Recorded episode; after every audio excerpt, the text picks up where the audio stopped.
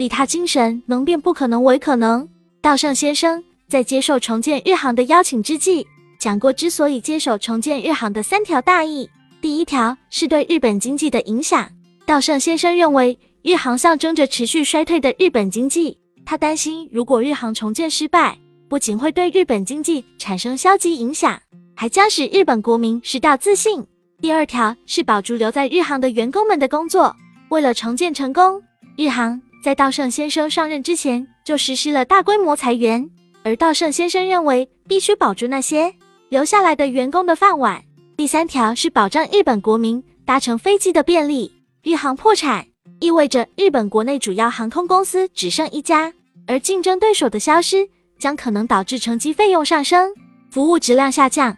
正因为有这三条大意，稻盛先生投身于毫无经验的航空业，在一片不可能的质疑声中成功重建日航。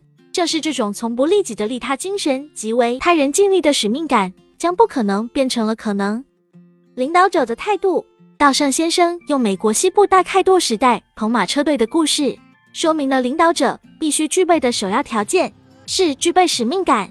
他在这一条后又添加了四条：明确描述并实现目标，挑战新事物，赢得信赖与尊敬，怀有关爱之心，从而提出了领导者必须具备的五个条件。第一个条件，具备使命感，就是拥有大义名分，为了这个崇高目的而工作。如果领导者不具备这样的使命感，就无法团结众人之力，并将它发挥到最大限度。可以说，这是一个组织运营者必备的条件。第二个条件，明确的描述并实现目标。不管道路多么艰险，彭马车队的队长永远也不会迷失目的地。就像彭马车队队长一样，企业也要求团队领导者必须明确目标，不管有多大困难，都必须达成。设定全体组织成员认可的具体目标。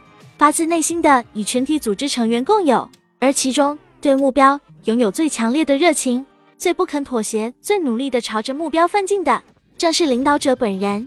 第三个条件，挑战新事物，要持续保持像开拓未知之地的彭马车队那样的先锋精神。也就是说，组织只有通过不断从事创造性的工作，才能持续成长。第四个条件，赢得信赖与尊敬，优秀的领导者。是能赢得众人信赖与尊敬的人。红马车队队长必须率领车队，保证及分配食物和水平息矛盾。为了组织和睦，领导者自身必须拥有出色的资质。无论一个人多么有才干，如果无法赢得他人的信赖与尊敬，就不适合成为领导者。第五个条件，怀有关爱之心。领导者必须发挥强大的领导力。正因如此，他在本质上必须拥有一颗亲切的关爱之心。正因为有深厚的爱。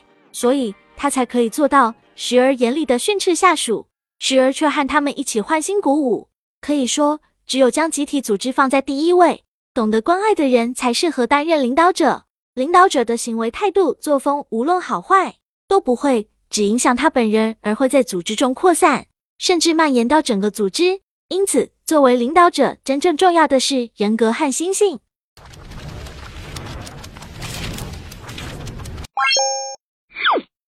我们书友会希望用十五年时间带动一亿人读书，改变思维，思考致富，和一千个家庭共同实现财务自由。快来加入我们吧！